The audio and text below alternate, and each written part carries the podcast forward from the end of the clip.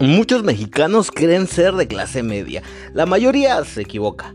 El malentendido impide solucionar los problemas más apremiantes del país y perpetúa políticas que solo benefician a las élites. Es de suma importancia que el mexicano promedio deje de engañarse a sí mismo sobre su nivel de vida.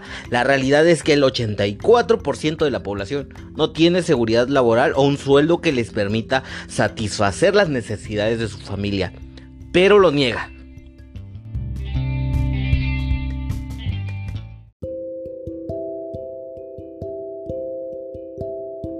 Hola, ¿qué tal? ¿Cómo estás? Me da mucho gusto poder saludarte. Te doy la bienvenida a Esciencia. El día de hoy vamos a hablar acerca de un tema que fue muy polémico hace algunos días, ya que el presidente de nuestro país, de México, hizo unas declaraciones que ofendieron a la clase media. Pero el problema es que el 84% del país no es clase media. Mucha gente en nuestro país cree que es de clase media e invisibiliza los problemas de la clase trabajadora o de la clase más necesitada.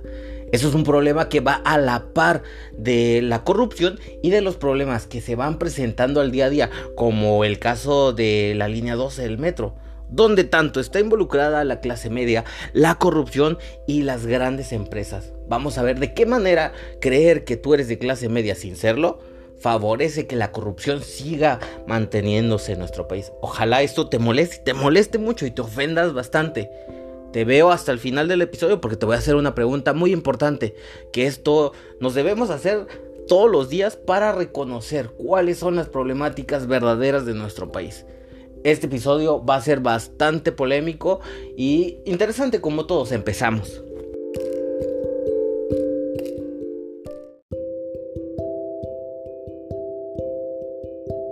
Este grande y hermoso país Muchos creen ser de clase media, pero no es así.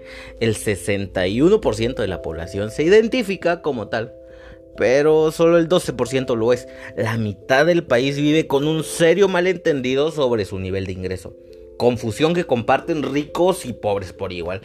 Es bien importante que todos los mexicanos reconozcamos, nos dejemos de engañar a nosotros mismos sobre nuestro nivel de vida.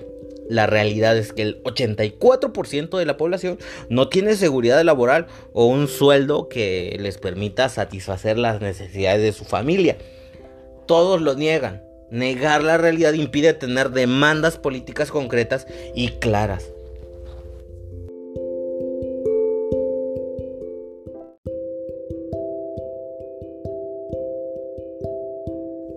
Como un doctor que debe evaluar primero qué enfermedad tiene su paciente, el mexicano promedio debemos poder diagnosticar con mucha veracidad cuáles son nuestras carencias o privilegios a fin de saber qué le vamos a pedir a las autoridades. Es momento de empezar a hacerlo para que podamos fortalecer a la clase media y reclamar las políticas necesarias para poder ampliarla a esa clase media que es muy pequeña como te lo decía al principio. Sin embargo, en México nadie parece ser muy honesto con su propio diagnóstico. Los ricos piensan que son clase media. Los estudios de Alice Krauser han demostrado que aún entre el 1% más rico del país, dos terceras partes creen de ser de clase media. El mito de todos somos clase media se repite en todo nivel de ingreso.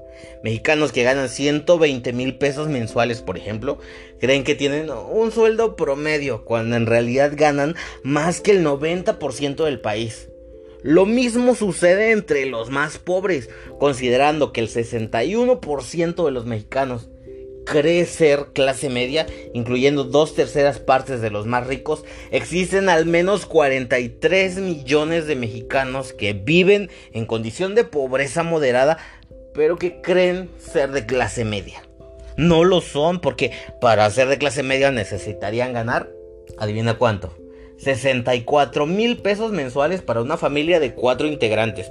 Un nivel salarial que solo gana el 10% más rico de México.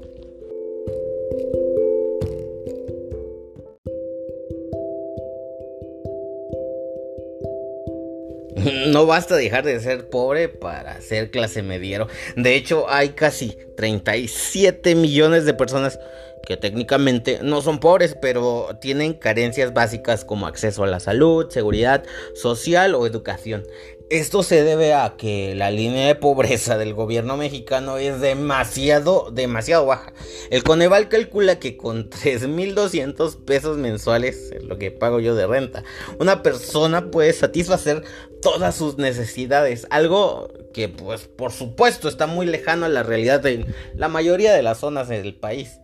Para ser clase media, de acuerdo con el índice de desarrollo social que evalúa la Ciudad de México, se necesita tener ingresos suficientes, y agárrate, para satisfacer necesidades de educación, salud, servicios sanitarios, drenaje, teléfono, seguridad social, electricidad, combustible, bienes durables básicos.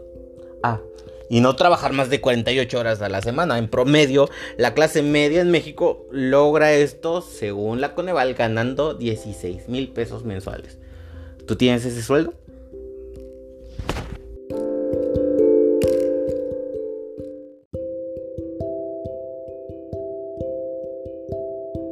Bueno, y el tema aquí de reconocer que no somos clase media o de reconocer la pobreza es que el gobierno federal no debería enfocarse exclusivamente en, eliminar la pobreza, sino que debe convertirse en un mediador de una profunda y urgente extensión de la clase media. Es acertado que la agenda de, por ejemplo, el presidente López Obrador sea a lo mejor disminuir la pobreza, pero nada más eso es un primer paso. La creación de una clase media que sea sólida y amplia debe ser la meta principal del gobierno. Y esto se los menciono porque no quiero que piensen que estoy defendiendo un gobierno. Para nada.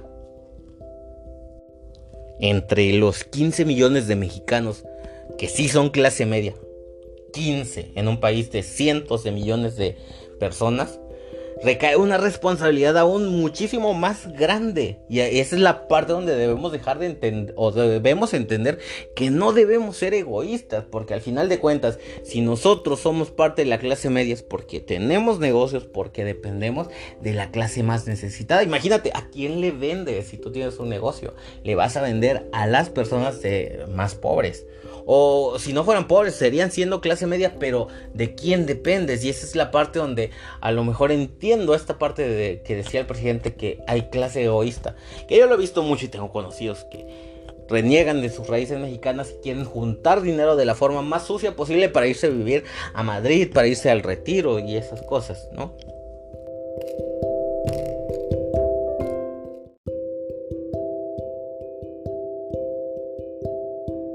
Bueno, yo creo que me exalté un poquito, pero es que la responsabilidad de la gente que es de clase media es muy importante y debe entender que están en peligro de extinción y que seguirán así mientras continúen pensando que deben compartir su agenda, compartir su agenda política con los más ricos. Los ricos no representan a la clase media. El modelo económico actual no promueve la movilidad social, sino el estancamiento y a quién crees que le conviene que tú te quedes siendo pobre como estás. En este momento los integrantes de la clase media tienen mayor probabilidad de volverse pobres que de ser ricos. Por eso la clase media debe despertar y atinar a crear una agenda económica específica y para ello los mexicanos deben enfrentar sus ideas preconcebidas con datos y con información como son las que te estoy dando.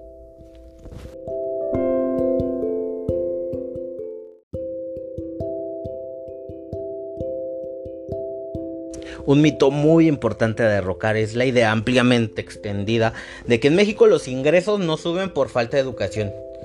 En realidad, como ha demostrado el estudio de Nora Lustig, Gerardo Esquivel y Raimundo Campos, que analiza datos de 1989 a 2010, los mexicanos han incrementado de manera significativa su nivel educativo, sin que ello aumente sus ingresos. La productividad también ha aumentado, los salarios no.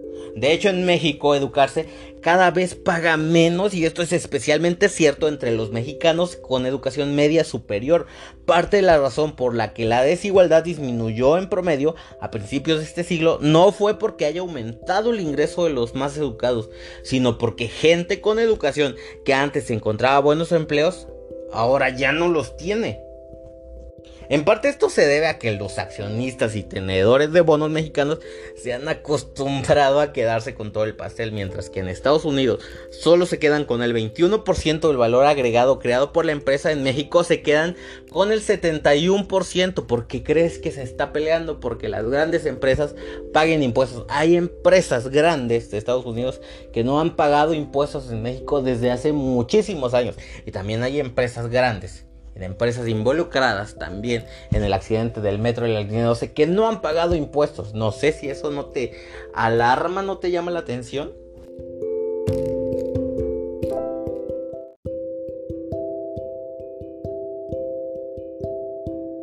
Este es un momento en el que yo les hago la invitación. Es momento de unirnos como país y eliminar ese mito preconcebido de que el país tiene una extensa y ancha clase media.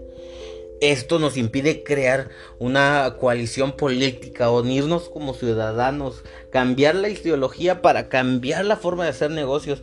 Esto que ha causado que la clase media no crezca y que ha concentrado el poder adquisitivo en un puñado de familias.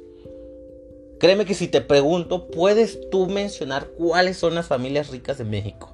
La agenda de esa nueva coalición política de clase media, o sea, los que quisiéramos representar verdaderamente a la clase médica, media, perdón, deberíamos entender entre otras cosas que aumentar la educación no es suficiente para crear desarrollo y que crear empleos formales tampoco. Se debe hablar de promover la recuperación salarial y promover reformas a la carga fiscal para que los ultra ricos, o sea, el Estado debe crecer para invertir en servicios públicos que sean de calidad y evitar que la clase media tenga que recurrir al pago de servicios privados. A pesar de pagar impuestos para tener acceso a servicios públicos, eso no es posible. Que la gente que está pagando, o sea, servicios públicos como el, seguro, como el Infonavit, tenga que recurrir a, servicios privados. Eso es inaceptable porque al final de cuentas ese dinero que tú invertiste, porque realmente tú lo estás invirtiendo, porque te lo están deduciendo, eh, no lo puedes utilizar para tener un servicio de médico de calidad, un servicio de vivienda de calidad, un servicio de transporte público de calidad una verdadera clase media no merece estar pagando adicional a lo que ya le están descontando en sus empleos a lo mejor o en el ICR todos los impuestos que te descuenta el gobierno.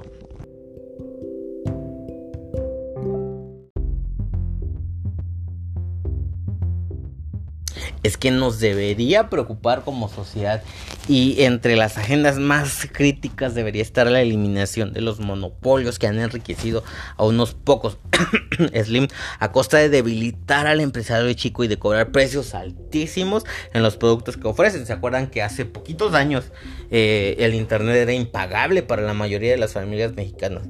Las fortunas hechas al amparo del poder son especialmente tóxicas para la clase media. El Estado debe convertirse en una palanca de desarrollo que apuntale a industrias productivas que generen buenos empleos y compitan a través de innovación y calidad. debe siempre ser claro que generar riquezas para todos es más fácil que generar riqueza para unos cuantos y posteriormente tener que luchar políticamente para distribuirlas. Mucha gente cree que el comunismo mata, pero el capitalismo implementado de esta forma, donde el compadre del presidente en turno es el que se lleva la mayor tajada de las empresas y del dinero del país, también mata. Y lo vimos en el metro. Porque desgraciadamente la, eh, la constructora que hizo el metro, que está construyendo la... De hecho, la mayor, la, la, mayoría de las obras grandes del país es la misma que estuvo involucrada. Y ya los peritajes lo dicen. Es un, un problema que viene de origen. Entonces, desde aquí yo les hago la invitación para que se pongan a pensar ¿Crees que eres clase media? ¿Por qué crees que la clase, de creernos que la ser de clase media hace que invisibilicemos a las clases más pobres? A mí me ha tocado mucha discriminación, inclusive me ha tocado gente que, eh, por ejemplo, aquí en Monterrey, la gente le llama chirigüillos a todos los que vienen de fuera, pero en un afán discriminar, cuando Monterrey ha sido una ciudad que se hizo de migrantes, y entonces ahorita se discrimina mucho a la gente que está migrando. Pero realmente eh, la, migración nos ha dado grandeza en todos los países, a lo mejor de, del mundo. Tener diferentes culturas nos ha llevado a que seamos más grandes, pero no reconocerlas nos hace estancarnos. Te dejo esta reflexión y espero que te haya ofendido y que te haya ofendido bastante como para que seas capaz de levantar la voz. Y sí, la clase media no merece los sueldos que tenemos ahorita, no merece los servicios de salud que tenemos ahorita, no merece el transporte que tenemos ahorita. Pero mientras sigamos apoyando a la clase más alta y creyéndonos que somos white no vamos a salir de este hoyo. Espero que sí te haya ofendido bastante este episodio y nos vemos en el próximo. Adiós, me voy, bye.